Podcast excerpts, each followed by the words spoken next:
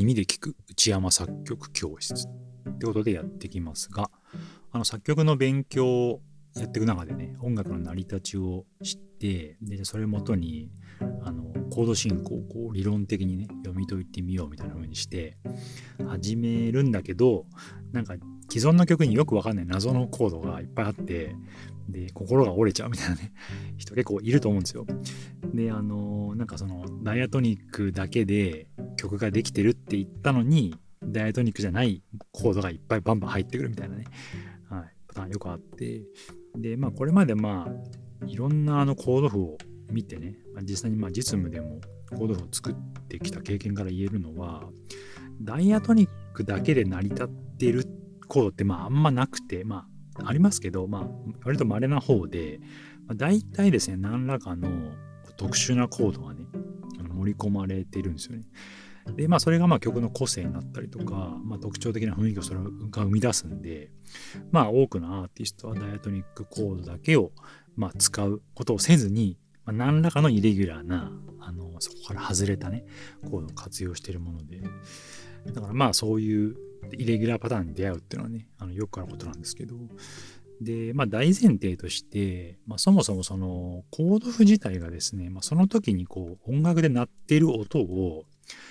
コードで言えばみたいな感じで無理やりこうコードっていうシステムで表記してるものに過ぎないんで、だからなんだろうな、コード譜を作る人の結構センスによってもコードの表記って結構変わってくるんですよね。うん、だからなんかイレギュラーなコードがすごく多くなってガチャガチャしたコード譜になることもあれば、そのコード譜を作る人が変われば、意外とそれがすごく簡潔で、あの読み解きやすいコード譜になることもあったりして、うん、だから音楽を聴いてそれをただコード譜に、コードに置き換えるだ置き換えてるだけなんで、そうだからまあ、コード譜制作者のセンスによってそれは変わってくるって感じなんですよね。うん、だから学習者思いのこう見やすいコード譜になることもあれば、なんかそこまで重要じゃない音まで、あの、コードとしてなんか考慮して、なんかすごい難解なコード譜になっちゃうみたいなね、ケースも、まあ、コード不制作の作った人によっては、そういうこともあり得るって感じなんですよね。まあ、例えば、オンコードとか、分数コードとか、まあ、まあ、英語で言うスラッシュコードってやつですね。なんかもうその最たるもので、なんかそのベースの動きを全部追っかけて、こう、オンコードで表記しちゃうと、まあ、すごい特殊なコードがね、バンバン増えちゃうことにつながっちゃうんですけど、でそういう響きまで全部コードにしちゃうと、それを見た、こう、未経験者とか初心者の人が、なんか難しいコード多いな、みたいになっちゃうんですけど、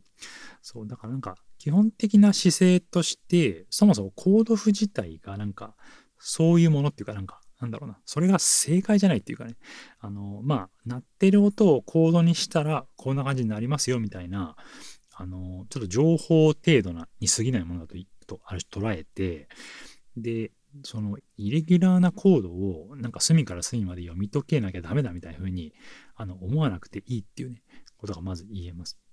そう、なんか明らかに冗長的なコードも結構あるし、これ読まなくていいんじゃないみたいなコードも結構あったりするんで、だからなんか、それを全部読めないことがあのいけないことだとね、思わなくていいっていうね、まずそこはまず言えますね。でもちろんそのイレギュラーなコードとしてすごくね、あの重要なその音楽の魅力を決定づけてるようなコードももちろんあるので、そこはやっぱ読みたいんですけど、で、まあそれあたりをまあ踏まえて、じゃあそのイレギュラーなコードをまあ含んだね、コード譜をどう分析するかっていう話なんですけど、コードを理論的に読み解く上ではまずキーをね、明らかにする必要がありますよね。で、キーさえ明らかになれば、あの、ダイアトニックコードがね、明らかになるんで、で、コード譜見て、まあ、これはダイアトニックコードだよねっていうふうにね、一つ一つ区分けをしていけますよね。うん。で、大体、そうだな、ダイアトニックコードをもとにコード譜読めば、もう半分以上、7割ぐらいのコードは多分読めるっていうか、ダイアトニックコードなんだなっていう理論的な定義づけができるはずです。うん。で、なんだろうな、それでもし、全然読めないみたいな、もう半分も読めないみたいな風になったら、それはなんかキーの捉え方が間違ってるか、またはそのキーを無視してコード譜が作られてると言えそうですね。うん。で、そのキーを無視して作られてるパターンのコード譜は、まあ、まあ言ってしまえば理論的な読み解きがもうやりようがないっていう感じですよね。まあその理論的な、理論を超越して作られてるんで、うんまあ、理論をそこに入れることがもうそもそもナンセンスっていうか、いう感じが言えますよね。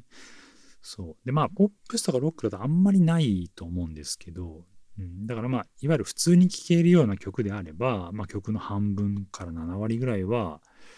多分読めると思いますね。ダイアトニックだけで。うん。と思います。だから、でこれやる上でのまあ注意点としては、まず、そのキーをね、あのきちんと把握するっていうのがまず大事ですよね。キーがわかんないと、その、まあ、キー、えー、ダイアトニックをまずあの導き出せないので、そう、だから、こうコード譜の状態からキーを判別するっていうのは結構難しいんですけど、まあ、キーを明らかにする。それがまず大前提ですね。でそういう意味では、まあ、コード譜ってよりはメロディー譜っていうか、五線譜にメロディーが書いてあって、で、そこになんかこうコードがポンポンって振ってあるような、なんかそういう状態のコードを読み解くっていうの方が、まあ、おすすめですね。あの、五線譜があると、そのトーン記号の、横に、まあ、調合があって、まあ、その調合を見れば、すぐキーが、あの、パッてわかるんで、判別できるんで、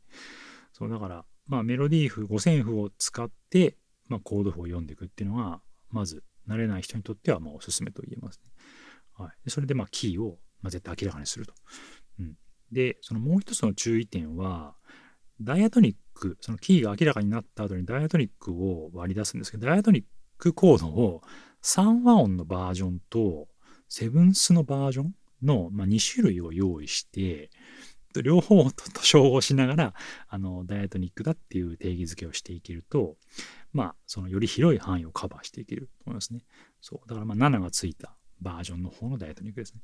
特にマイナー7とかは、あのマイナーって使われてることもあれば、マイナー7ってなってることも結構あるんで、だからマイナー7系のコードが全部ダイアトニックとして、ね、定義づけられて、一気に片付いていくケース結構あるんで、だからやっぱセブンス版のダイアトニックもこう常にこう意識して、これはダイアトニックコードだなっていう定義づけをしていけると理想的ですね。はい。で、まあそのメロディー譜で、例えば使って、キーを明らかにして、で、そのキーのダイアトニックを、まあ、セブンス版まで含めて、で、ダイアトニックを使って、そのいろんなコードを、ね、読んでいけば、さっきの結構7割ぐらいは本当読めちゃうと思いますね、コードが。うん、で、それ以降、そのいわゆるダイアトニックに含まれ含まれないのが、いわゆるイレギュラーなコードって言われるやつなんですけど、で、それらをまあどう対処するかっていうと、まず、目印をつけて、で、なんか、ハテナみたいな風にして、こう、なんか、わかんないコードみたいな風にあの置いとくのがまず大前提ですね。うん、なんか分かんないのを無理に読んでそこで止まるっていうよりは、まあ、ダイアトニックでバーって見てって、で、分かんないのはちょっと避けとくみたいな感じですね。で、あの、分かんないなりに、その分かんないハテナのコードをですね、あの、度数で、まあ、ちょっと構造っていうか位置づけっていうか、度数で、あの、で言うと何になるかっていうのをあの控えておくっていうのをおすすめしますね。例えばだから C メジャーのキーで A7 っていうね、コードがあったとすると。で、C メジャーのダイアトニックに A7 はなくて、えー、まあダイアトニック外だよねっていうのはそこから分かりますよね。まあ A7 っていうコードを見かけたときに、あ、これはダイアトニックにないコードだと。で、ハテナみたいな風に、まあ避けとくと。で、でも C メジャーダイアトニックに a マイナーはあるじゃないですか。だから a マイナーはある。でも A7 はないと。だから A7 は a マイナーの6度のコードをあのセブンスにしたやつ、丸7の、なんとか7の形にしたやつだっていうのはまあわかるんで、あ、じゃあこれは、このハテナに、ハテナなんだけど、ダイアトニックの6度のコードをセブンスにしたやつっていう、こうなんかラベルがね、貼れますよね。まあそういうふうな書いてそういう整理ができると。で、これだけでも、そのコード譜の分析としては結構前進してる感じになりますよね。ただこう、ハテナってしとくより、ダイアトニックの6度をセブンスにしたやつなんだなっていう風な捉え方ができるだけでも。うん、で、そういう感じで、そのコード譜の読み解きをね、あの、まあ、いろんなコードに対してやっていくと、あの、例えば、同じ C メジャーの曲でまた A7 がね、来た時があれば、これはまた同じパターンだなってわかるし、例えば、他のキーの曲でも、その6度の音をセブンスにしたやつっていうその定義のあのラベルがね、同じラベルのものが出てくることがあるので、あそしたら、あ、このパターンだねっていうふうに、そこで共通性をね、持てることもありますから、だから、なんか構造として捉えると、そういう、あの、なんかこう、まとめ方ができてくるっていうね、感じですね。もちろん理論的なね、位置づけは、こうその理論の勉強っていうかあの学びをね入れないと、まあ、いつまでたっても明らかにできないのでだからまあコード譜をもっと柔軟にこうイレギュラーなコードも含めて理論的に読み解けるようになりたければやっぱ並行してね理論を、まあ、学ぶ勉強する、えー、必要が出てくると。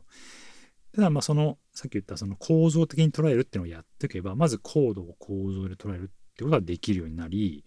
であとまあ頻繁に使われてるそのイレギュラーなコードもその構造的に見えてくるんでそのキーに依存しないような分析がねあの、まあ、その段階でもできてくると。であの、まあ、理論のですね解説も結構そういう構造的な解説が多いんですよね。67って言ったりとかねそのその今言った A7 のコードをねそういう解説することが多いんでだから構造で知っとくと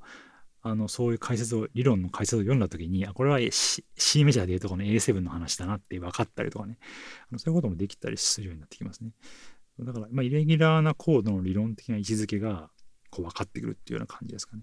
そうでそこまで来ればもう実際の作曲で、あの、その例えば6度の6マイナの音を使ってる時にはこれセブンスにしてみようかなっていう判断ができたりとか、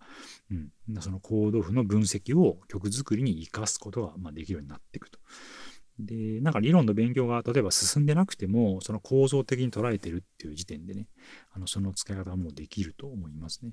うん。で、それ理論の解釈が加わればもう完璧って感じなんですけど、使いこなしてるって感じになると思うんですけど、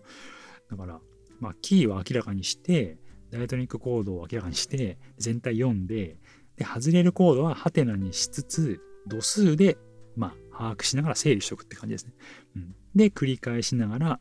こう並行して理論を身につけていくと、だんだんそのコードの位置づけが自分なりに分かっていくっていうね、そんな感じですか、